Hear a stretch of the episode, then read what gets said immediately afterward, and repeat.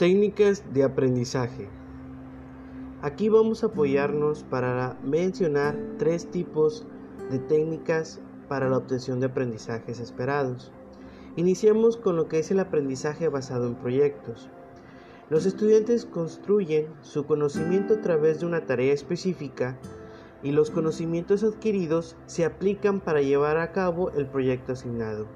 Su enfoque es enfrentar a los estudiantes a una situación problemática relevante y predefinida para la cual se demanda una solución.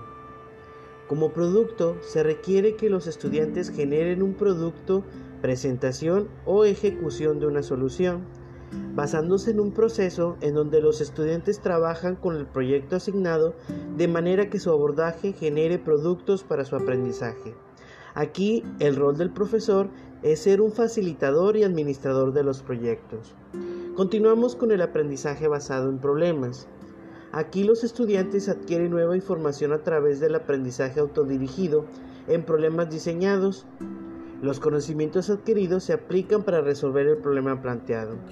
Tiene un enfoque de enfrentar a los estudiantes a una situación problemática relevante y normalmente ficticia, para la cual no se requiere una solución real tienen que obtener un producto que se enfoque más en los procesos de aprendizaje que en los productos de la solución, en este caso, de lo que se está obteniendo.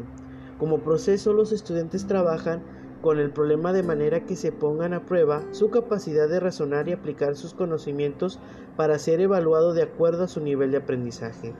En este caso, el rol del profesor es ser un facilitador, un guía, tutor o consultor profesional. Por último vemos el aprendizaje basado en retos, en donde los estudiantes trabajan con maestros y expertos en sus comunidades en problemas reales para desarrollar un conocimiento más profundo de los temas que están estudiando. Es el propio reto lo que detona la obtención de nuevos conocimientos y los recursos y herramientas necesarios para solución. Enfoque. Este enfrenta a los estudiantes a una situación problemática relevante y abierta para la cual se demanda una solución real. Su producto se requiere que estos estudiantes creen una solución que resulte en una acción concreta, mediante un proceso en donde los estudiantes analizan, diseñan, desarrollan y ejecutan la mejor solución para abordar el reto en una manera que ellos y otras personas puedan verlo y medirlo. En este caso, el rol del profesor es ser coach, co-investigador y diseñador. Con eso concluimos los diferentes tipos o técnicas de aprendizaje.